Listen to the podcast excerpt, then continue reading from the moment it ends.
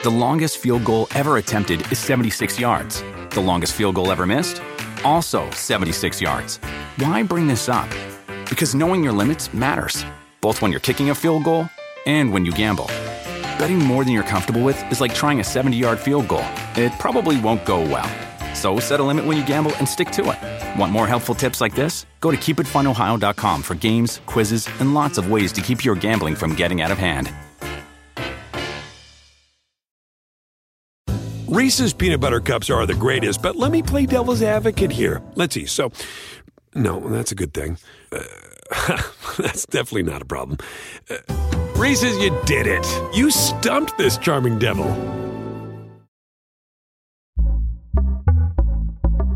Pitaya. Bienvenidos, es un gusto saludarlos. Mi nombre es Felipe Cruz, yo soy el Philip y me da muchísima alegría poder estar con todas y con todos ustedes esta noche en esto que es el podcast del Philip, en donde ustedes saben que les presento las historias de los famosos más famosos de México y de todo, de todo el mundo. Y fíjense que principalmente los sábados o los fines de semana como hoy, resulta que hay anécdotas, historias, información que de pronto es tanto lo que... Eh, podemos y tenemos que hablar durante la semana que se nos van quedando algunas cosas y hoy lo agarramos como un buen pretexto. Además, para conectarnos, oigan, para completarles toda, toda, toda esta información. Así es que bienvenidos sean a esto que es el canal de YouTube del Philip y el podcast también, el cual ustedes pueden encontrar, el podcast del Philip, en plataformas como Amazon Music, Spotify, Apple Podcast, Google Podcast, en todas, en donde ustedes eh, escuchen normalmente podcast, Ahí pueden encontrar el Philip em, con esta versión de audio. Oigan, pues resulta que al iniciar la semana, fíjense que estuvimos platicando, y me refiero a la semana que recién termina, eh, estuvimos platicando sobre la historia de una mujer, válgame Dios, una mujer que, eh, miren, si no hubiera ella actuado a lo largo de su vida, yo no sé a qué se hubiera dedicado, porque definitivamente Susana Alexander, doña Susana Alexander, es una de las actrices más versátiles y queridas en todo, en todo México.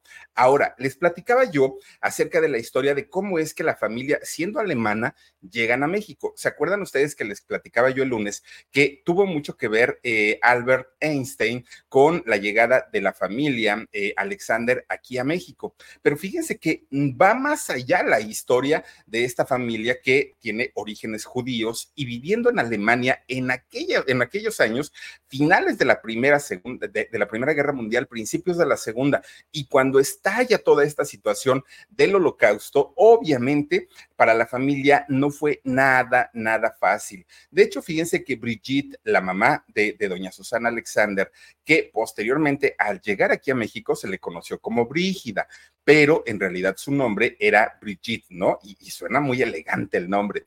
Fíjense que, de hecho, ella, Brigitte, era una mujer que venía de una familia rica, de una familia muy, muy, muy acomodada y que tenían muchísima relación con la comunidad judía. Claro, sus orígenes de ellos eran judíos. Entonces, ellos eh, vivieron allá en Alemania y vivían de una manera muy cómoda, muy, muy, muy cómoda.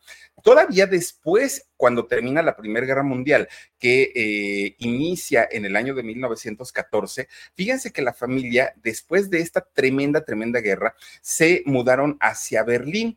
¿Y por qué? Porque el papá de, de perdón, el esposo el esposo de, de eh, la mamá de ella, pues fue comisionado para trabajar en el carbón y se fueron a vivir allá justamente a Berlín. Fíjense que poco a poquito, poco a poquito, el, el papá de Brígida o de Brigitte fue escalando posiciones en el gobierno, es decir, en el servicio público, poco a poquito. Y de hecho, bueno, cuando estalla ya esta situación de la Segunda Guerra Mundial y cuando eh, Hitler poco a poco también va escalando hacia el poder, bueno, tuvieron que huir y tienen que huir de toda esta situación en donde Hitler estaba convencido de erradicar y eliminar todo lo que tuviera que ver con el judaísmo, absolutamente todo. Incluso eh, Hitler se proponía no solamente erradicarlo de Alemania, sino prácticamente de toda Europa. Ahora, la familia tiene que salir, la familia de eh, Brigitte la mamá de Susana Alexander, tienen que, huir por toda Europa y fíjense que lo único que llevaban en la mano era una carta, una carta que les había firmado Albert Einstein para eh, que esta carta iba dirigida a quien entonces era secretario de Educación Pública aquí en México. Esta carta en realidad era una recomendación para eh, que Alfredo, el papá de, Susana, eh, que además de todo era un hombre preparado. Alfredo era un hombre que se dedicaba a ser ingeniero electrónico. Bueno, esta carta que Albert Einstein le, les firma iba con esta recomendación para que Alfredo, junto con toda su familia, incluyendo a los suegros, incluyendo a todos, pudieran llegar a México y aquí se les brindara pues el asilo político que ellos requerían. Sin embargo, fíjense que aquí viene una serie de cosas, porque antes de que ellos pudieran eh, subir a un barco y poder llegar al puerto de Veracruz, bueno, empezó la persecución y una persecución terrible. Y a fin de proteger eh, a, a su papá lo que hizo fue, eh, hagan de cuenta, que la bautizan como cristiana a Brigitte, a la mamá de Susana Alexander. La bautizan como cristiana siendo que ella era judía. Y esto era para protegerla de todo este estigma que había en contra de, del judaísmo. Bueno, Brigitte, después de ser eh, bautizada dentro del cristianismo, fíjense que ya cuando llega a su adolescencia, ella se comienza a involucrar en diferentes grupos socialistas. De hecho, fíjense que eh, Brigitte todavía logra estudiar en diferentes instituciones de mucho prestigio allá en, en Alemania. Fíjense ustedes que eh, hasta ahí digamos que la vida de la familia eh, de, Brigitte, mamá de Susana Alexander, pues tenía sus altibajos, ¿no? Pero era una, una vida hasta cierto punto normal. Y todo esto, pues eh, lo podían conseguir gracias a que su papá de Brigitte tenía una buena posición económica, algo que pues la mayoría de la gente en aquellos años no tenía y de lo cual no disfrutaban. Pero cuando Hitler ya es nombrado como canciller allá en Alemania, obviamente Brigitte y toda la familia fueron perdiendo tanto los privilegios que tenían eh, por ser una familia acomodada, como también la esperanza de poder vivir tranquilos allá en su natal Alemania. Cada vez se veía esto más, más, más complicado. Entonces, fíjense que para aquel momento, eh, Brigitte ya tenía un novio un novio de nombre Alfred o Alfredo, como se le conoció aquí en México, Alfredo Alexander. Y resulta que de pronto cuando ya estaba todo este disturbio de, la Alemania nazi en contra de los, judíos, fíjense que se da la detención de el padre, el padre de Alexander. Y entonces, eh, pues aquí viene una situación en donde ellos decían, ya no nos podemos quedar, ya no podemos estar más tiempo aquí porque las cosas están bastante, bastante fuertes huyen primero a Suiza, posteriormente llegan a Francia y cada vez iban buscando eh, la forma de poder acercarse a un lugar en donde no existiera tanta hostilidad. Bueno, Brigitte, la mamá de Susana Alexander, se queda en Suiza. Allá encuentra trabajo y se pone a trabajar como mesera. Después, fíjense que entra a trabajar eh, en un sanatorio o en una clínica y el novio, es decir, Alfred, él eh, volvió a Alemania pues porque le preocupaba mucho que su familia estaba ahí. Bueno, pues resulta que de repente un día las autoridades de Suiza, que era el país donde vivía la mamá de Susana Alexander, fíjense que le dijeron que pues habían hecho una revisión exhaustiva y que ella no tenía documentos para trabajar allá en Suiza y la sacaron del país, fíjense nada más. Bueno, pues Brigitte se va hacia París y allá en París encuentra a su familia, pero además encuentra trabajo en una fábrica de zapatos. Bueno, pues ahí Brigitte sigue trabajando, sigue eh, pues de alguna manera tratando de olvidar todo lo que estaba pasando, aunque Francia, siendo parte de Europa, pues obviamente no estaba alejada tampoco de toda esta situación que se estaba viviendo. Y ahí es donde Brigitte eh, se une a una organización de Frente Popular Antifascismo. Bueno, comienza a conocer diferentes personajes o personalidades que la gran mayoría de ellas eran artistas. Y fíjense que entre todos ellos, Brigitte forma un eh, grupo de teatro llamado Vanguardia El Colibrí. Este, este grupo es muy importante en la vida de Susana Alexander, porque obviamente gracias a este grupo y al inicio de su mamá dentro de estas actividades es que ella decide posteriormente eh, tomar esa carrera como una forma de vida. Bueno, pues resulta que eh, en, en, aquella época, doña Brigitte, la mamá de Susana Alexander, fue una mujer muy, muy, muy, muy activa en el tema social, en el tema cultural y en el tema político. Fíjense que eh, en aquellos años, pues obviamente, eh, perdón, Brigitte, que era la mamá de Susana y que no tenía hijos todavía, ella sabía que en algún momento todos estos Mm, todas estas ganas de querer ayudar a la gente las iban a, mm, pues, a heredar sus hijos, aunque no los tenía en aquel momento. Bueno, pues a final de cuentas, eh, Brigitte fue, pudo conseguir eh, fue recomendada para poder comenzar a trabajar como secretaria y como traductora, porque Brigitte era una mujer que sabía perfectamente hablar diferentes eh, idiomas. Bueno, pues resulta que ya por ahí del año que sería 35 más o menos, y todavía estaba pues la guerra, ¿no? Eh, los papás de Brigitte se mudan hacia Inglaterra. Allá, fíjense que ella se reúne con su novio, el ingeniero, ¿no? Alfred y Alfred Alexander y resulta que se casan en el año 39. Bueno, que de hecho no se pudieron casar en una boda bonita. Fíjense que Brigitte con su, su novio Alfred, los padres de Susana Alexander, se tienen que casar en una boda colectiva, en donde pues obviamente hubo muchos matrimonios y esto lo hicieron porque pues ya estaba por iniciar la Segunda Guerra Mundial. Entonces ellos no podían darse ciertos lujos. Pues resulta que Reese's peanut butter cups are the greatest, but let me play devil's advocate here. Let's see. So, no, that's a good thing. Uh, that's definitely not a problem. Uh, Reese's, you did it. You stumped this charming devil.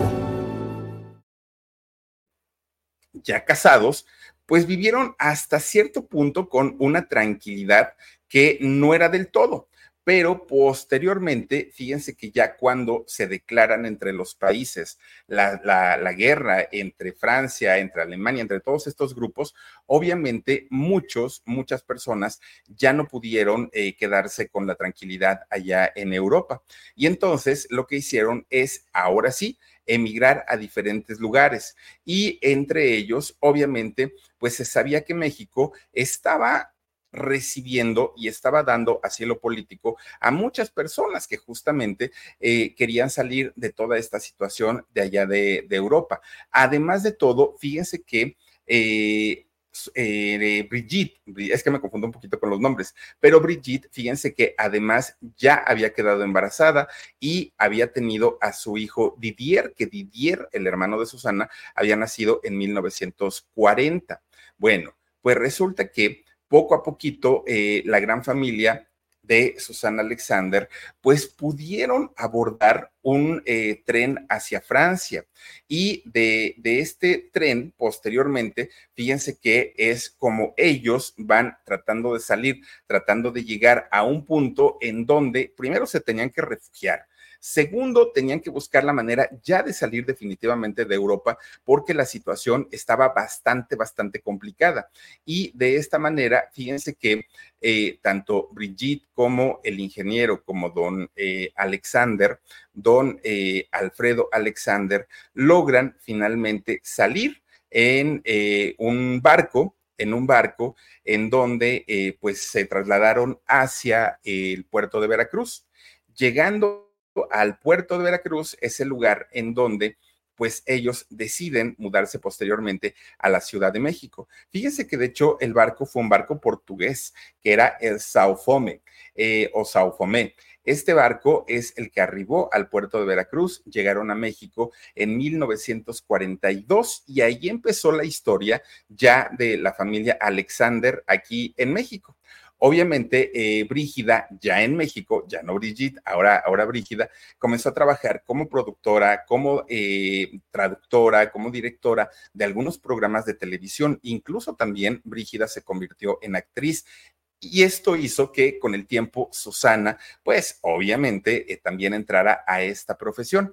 Fíjense que don Alfred eh, Alexander, este ingeniero que trabajó creando voltímetros, que fueron los primeritos, primeritos que se hicieron, bueno, fue un hombre muy, muy, muy importante, pero en el caso de Didier, que por cierto, Didier, el hermano de Susana Alexander, ya hace 10 años que falleció, él fue el primer ingeniero en la historia de México que eh, consiguió hacer eh, de una manera revolucionaria algo que ayudaría a la iluminación para el espectáculo o para los espectáculos a nivel mundial. De hecho, él fundó una empresa llamada Flotec, que definitivamente se, se, convirtió en una de las principales empresas en la creación de luz fría o luz blanca para los escenarios, los famosos reflectores. Fíjense nada más, el hermano de Susana Alexander. De esta manera, Susana Alexander como actriz, su hermano Didier como ingeniero y como creador de este sistema de iluminación de reflectores de luz fría o de luz blanca, y el papá, don Alfredo o don Alfred eh, Alexander, un hombre dedicado a la creación de multímetros, y doña eh, Brígida, una mujer dedicada a la producción, la primer mujer, porque antes solamente eran hombres, la primera mujer dedicada a la producción de, de programas televisivos y también a ser actriz toda la familia Alexander sí llegaron a México, llegaron como inmigrantes, pero a final de cuentas, fíjense que ellos llegaron a aportar mucho a nuestro México, aportar muchísimo, muchísimo. Se han convertido en una de las familias que más eh, aportaciones han hecho en todos los sentidos, ¿no? Y bien por doña Susana Alexander, que a sus casi 80 años es una mujer que sigue activa y es una mujer aparte de las actrices más queridas y reconocidas en nuestro país. De ella platicamos el pasado eh, lunes, pero fíjense ustedes que hablando, hablando de, de gente muy querida, bueno, pues el martes les platicamos la historia de un hombre que en algún pobre, eh, que había nacido en una familia de, de escasos recursos, que en algún momento había soñado el convertirse en alguien muy querido, en alguien que la gente respetara, en alguien que la gente, pues, de alguna manera reconociera su trabajo. Y resulta que comenzó siendo actor hizo cantidad de películas, ¿eh? No, bueno, fue nominado al Oscar y me refiero a don Ronald Reagan. Ronald Reagan, eh, sí, claro que se convirtió en, en huesitos, tranquilo, huesos. Eh, Ronald Reagan se convirtió en presidente de los Estados Unidos de América prácticamente en, todo, en toda la década de los años 80. No, hombre, no es el huesitos, perdonen ustedes. ¡Ey, perritos! Bueno, pues resulta que eh, Ronald Reagan, un hombre que se dedicó a eh, ser presidente de los Estados Unidos de América prácticamente en la década de los ochentas, ¿por qué? Porque tuvo dos periodos de cuatro años. Fueron ocho años los que en los que él gobernó, pues, el país más poderoso del mundo. Bueno, Resulta que dentro de las cosas que no les conté y que no les pude platicar, es que Ronald Reagan se convirtió a lo largo, prácticamente desde que fue actor y después eh, presidente de, los Estados Unidos de América, se convirtió en gran amigo de la reina Isabel. De hecho, fíjese que tanto Ronald como su esposa Nancy llegaron a ir de visita en varias ocasiones a eh, ver a la reina Isabel y al príncipe Felipe. Y fíjense ustedes que eh, ellos se quedaban a dormir en el castillo de Windsor. No crean ustedes que los mandaban a un hotel, ellos se quedaban ahí.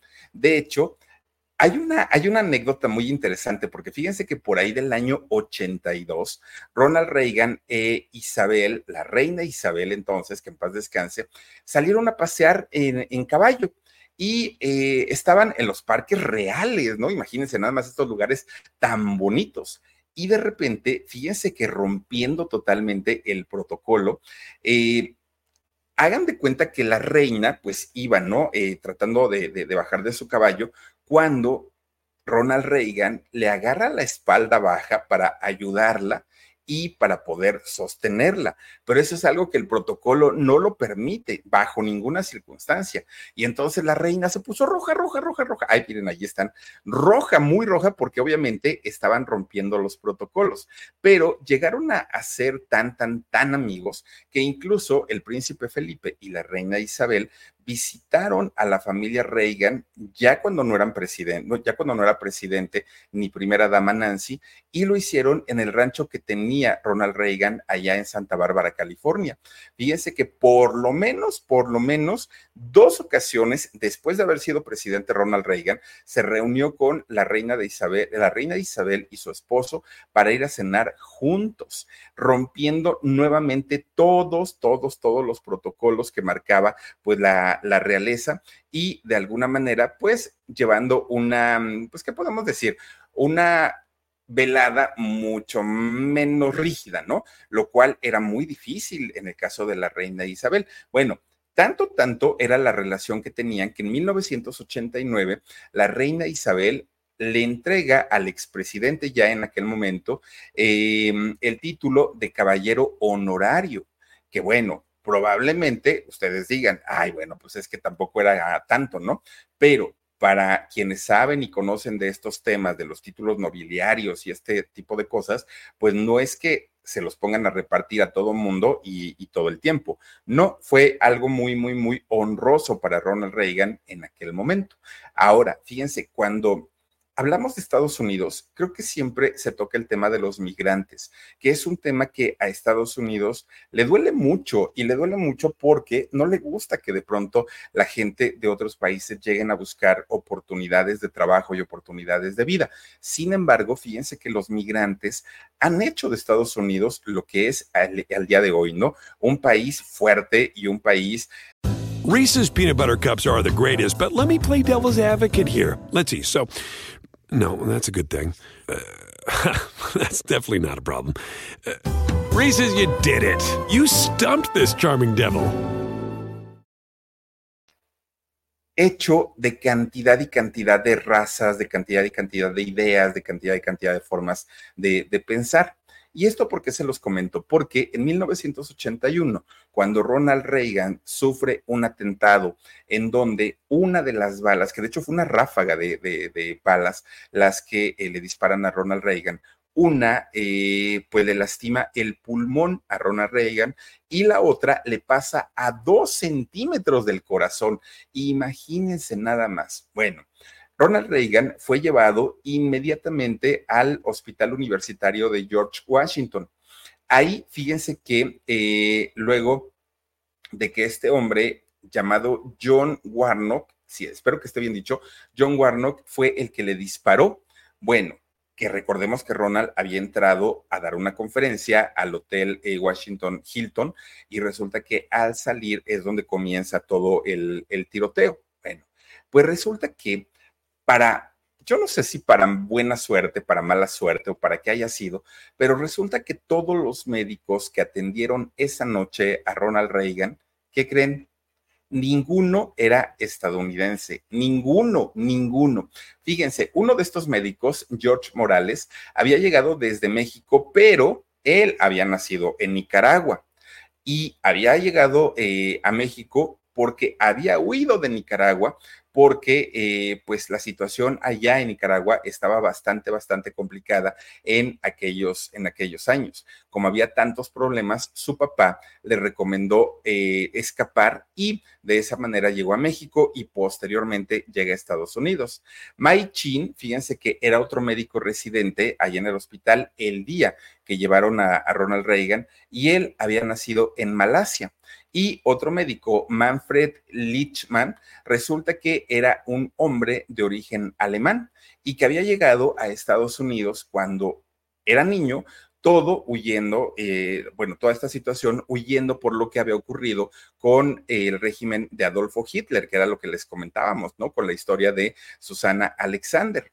Entonces, Ronald Reagan en realidad le debe la vida o le debió la vida en aquellos años a un grupo de inmigrantes que sí son a veces mal vistos, a veces son deportados, a veces son, eh, pues padecen de, de, de, algunas cuestiones y sin embargo, pues muchas veces estos inmigrantes dan la vida sin importar de qué nacionalidad sea la persona que tienen enfrente.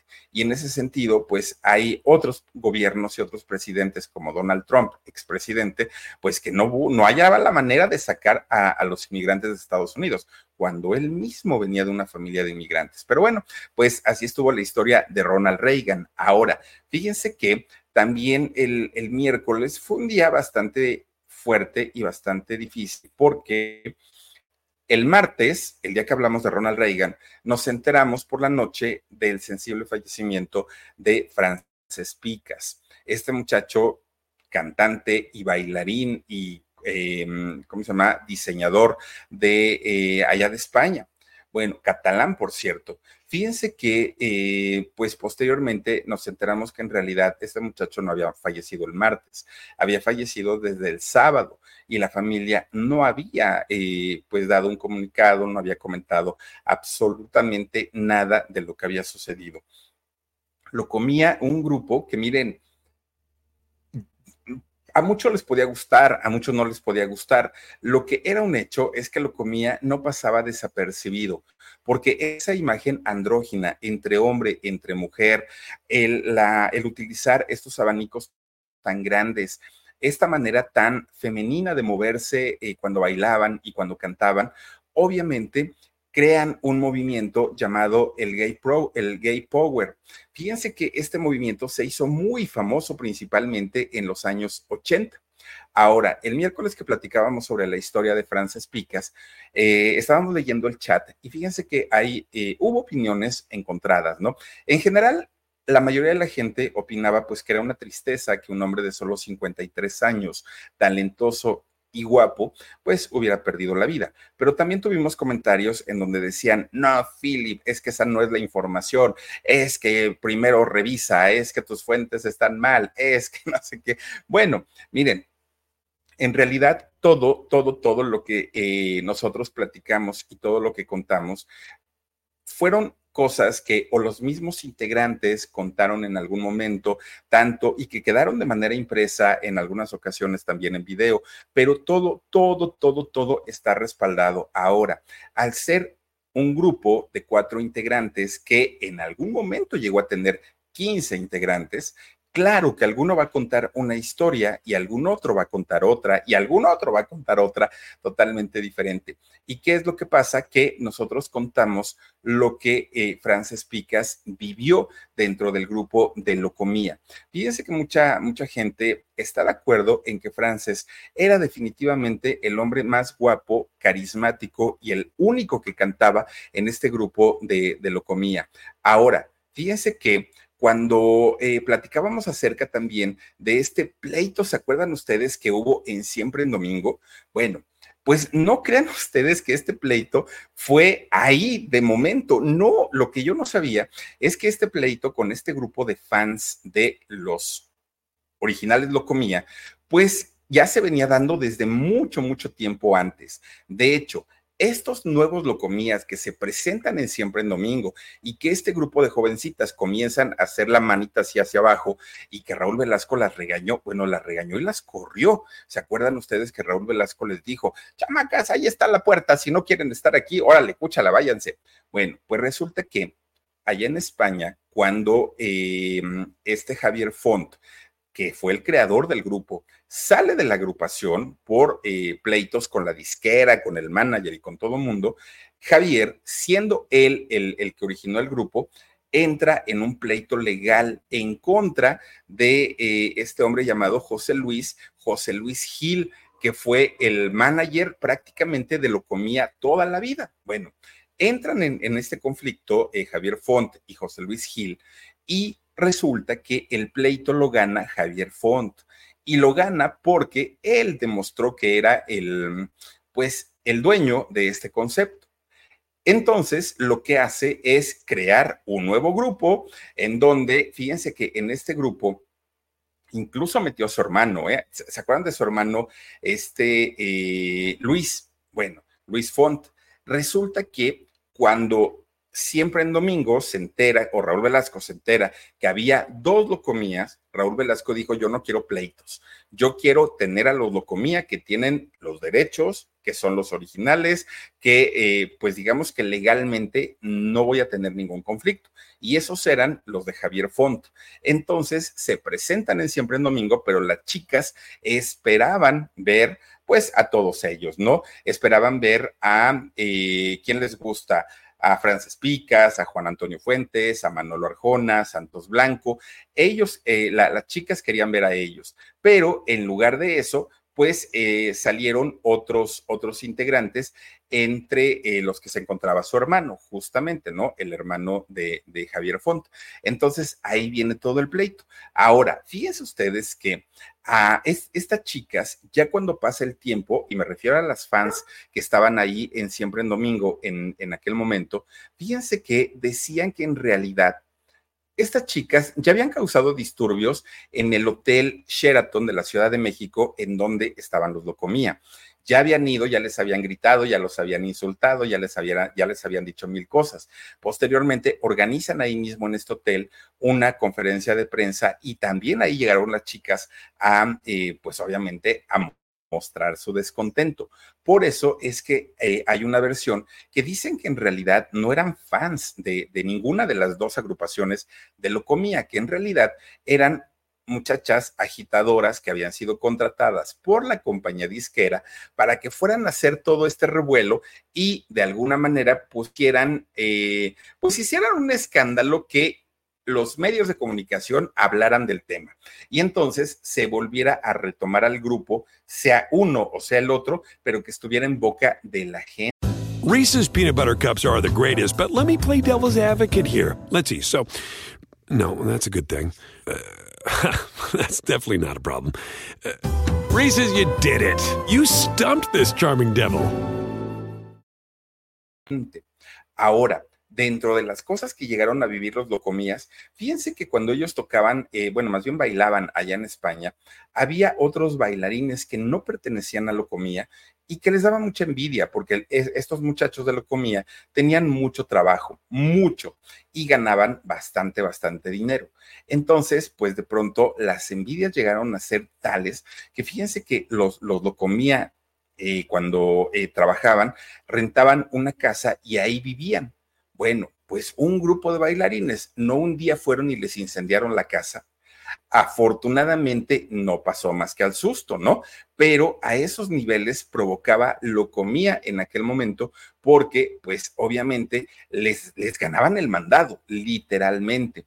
Entonces, eh, durante mucho, mucho, mucho tiempo, lo comía, sí fue un grupo que marcó, pues obviamente, la pauta hacia la moda, hacia la música y sobre todo hacia los bailes, fíjense nada más. Pero bueno, pues finalmente este grupo al día de hoy que siguen existiendo y que no sé quién los maneje, si los maneje eh, Javier Font o los maneje ese señor eh, José Luis Gil, no sé quién de los dos, pero lo cierto es que ya no hay como los originales, como cuando estaba Frances Picas, como cuando cantaban Rumba Samba Mambo, como cuando cantaban todo eso, pues en realidad se acabó aquella época y aunque hoy hay nuevos locomías, pues en realidad no tienen el éxito que llegaron a tener en algún, en algún momento, ¿no? Recordemos también que dentro de los escándalos de locomía, eh, Javier Font fue detenido, ¿qué sería? Por ahí por el 2008, 2009, Javier Font fue detenido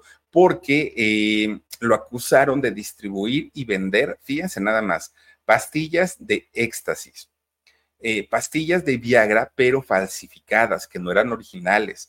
Además, también los famosos poppers, eh, que son estos inhalantes, ¿no? Que son como, sirven como drogas sexuales.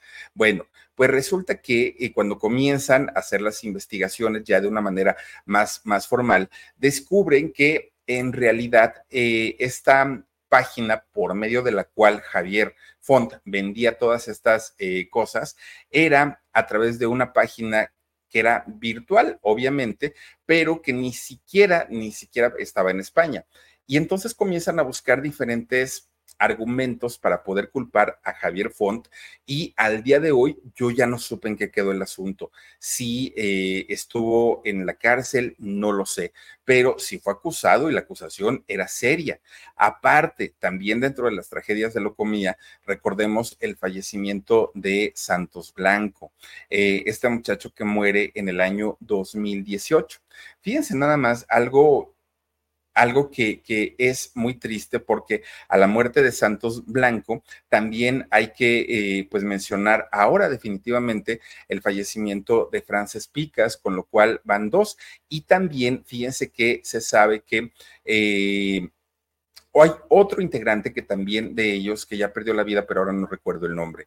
A Santos Blanco, recordemos que fue una noticia que se hizo muy, muy escandalosa porque él había perdido la vida en un centro de indigentes. Pero no es que Santos fuera un indigente, en realidad Santos trabajaba ahí.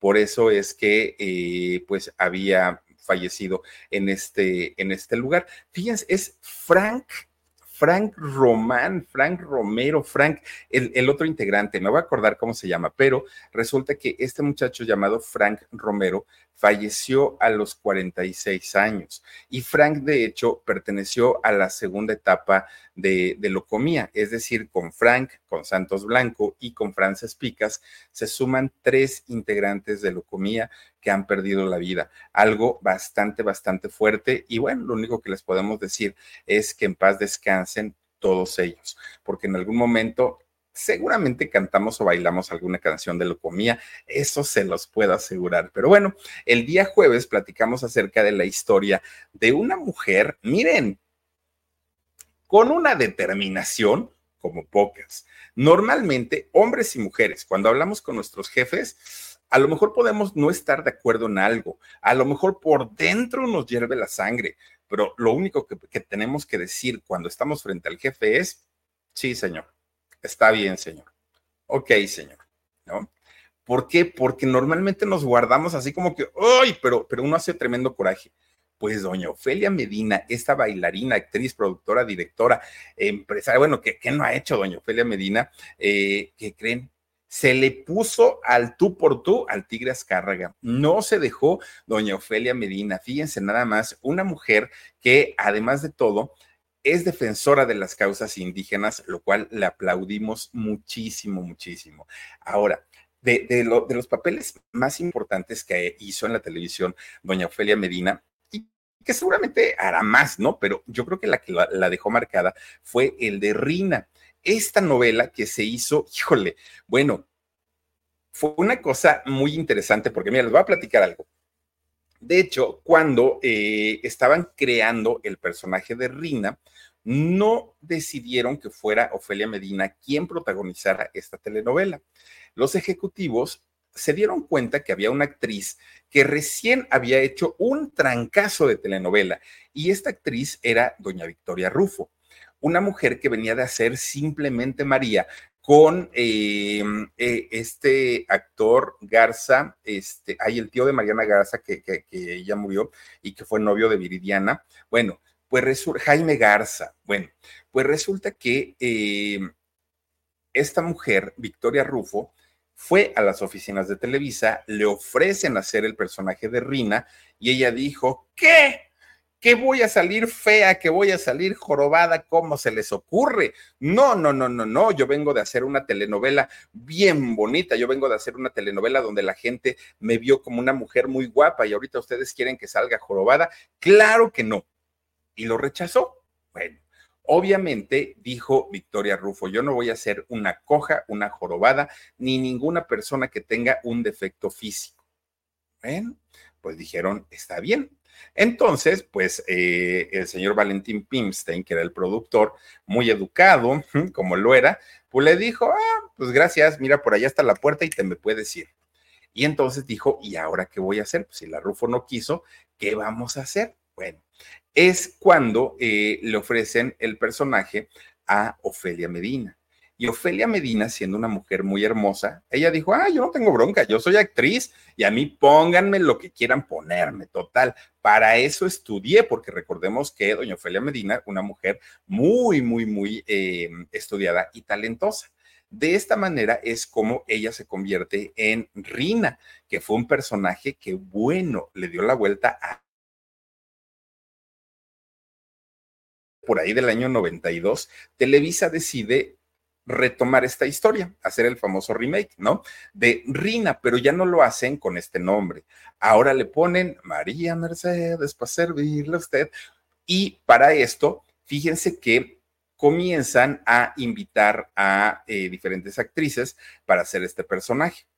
Pero cuando este personaje le llega a Talía, Talía, igual que Victoria Rufo, dijo, no, ¿Cómo creen? No, no, no, no, no. Oigan, pues si yo estoy jovencita, estoy chula, ¿cómo creen que me van a poner ahí de, de, de jorobada? No, no, no, no, no. Y miren, empieza a poner peros y peros y peros y peros y peros hasta que finalmente deciden que María Mercedes no iba a ser una mujer con un defecto físico.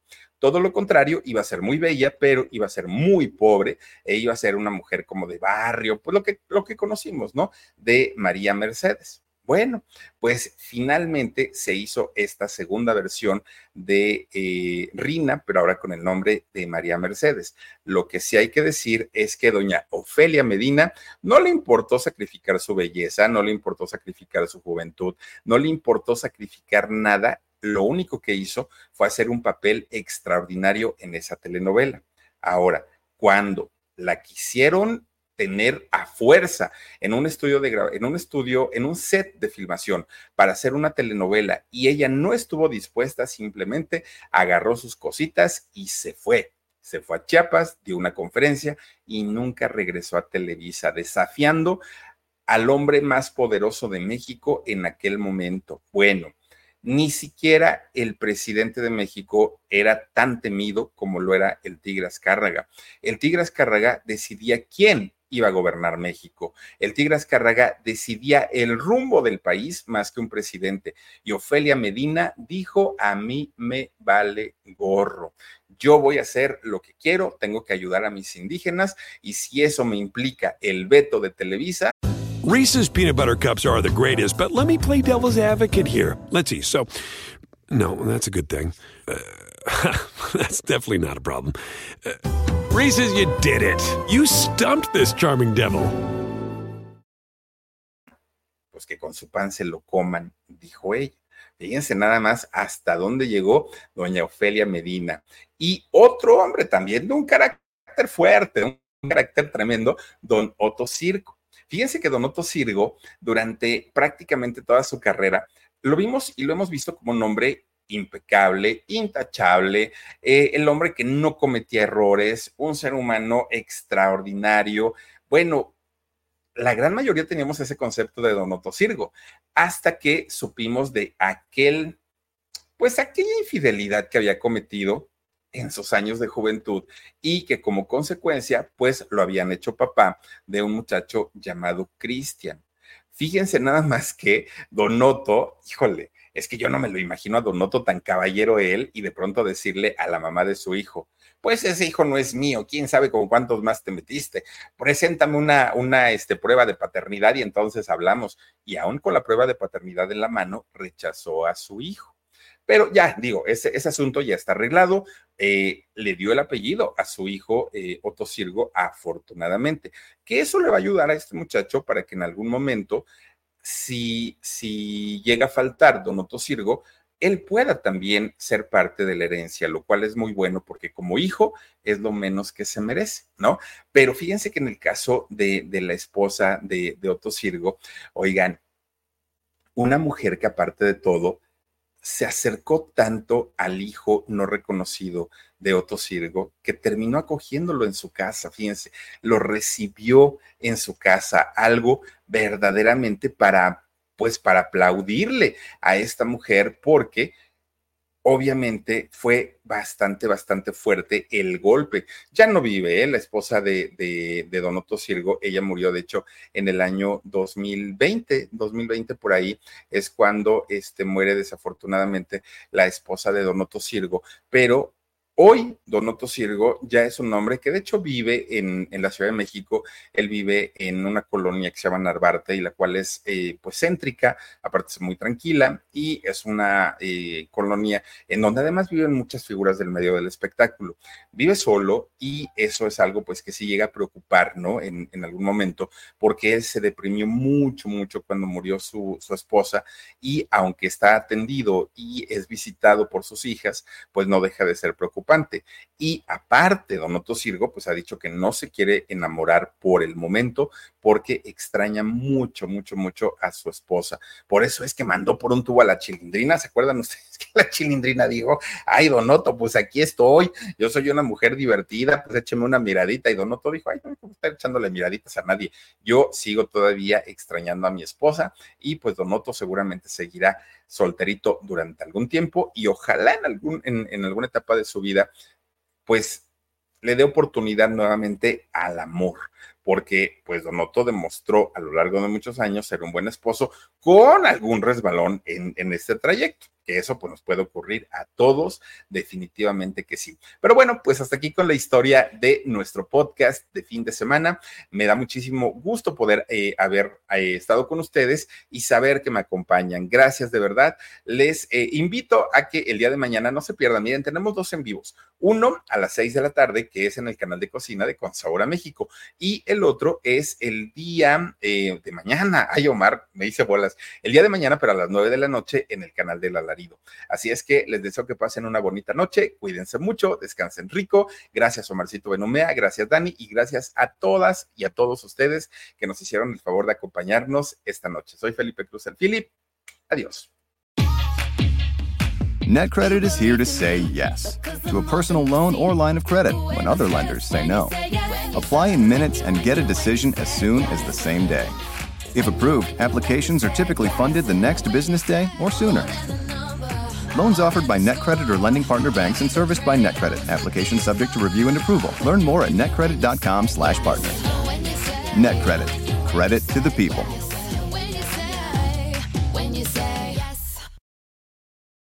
Reese's peanut butter cups are the greatest, but let me play devil's advocate here. Let's see. So, no, that's a good thing. Uh, that's definitely not a problem. Uh, Reese's, you did it.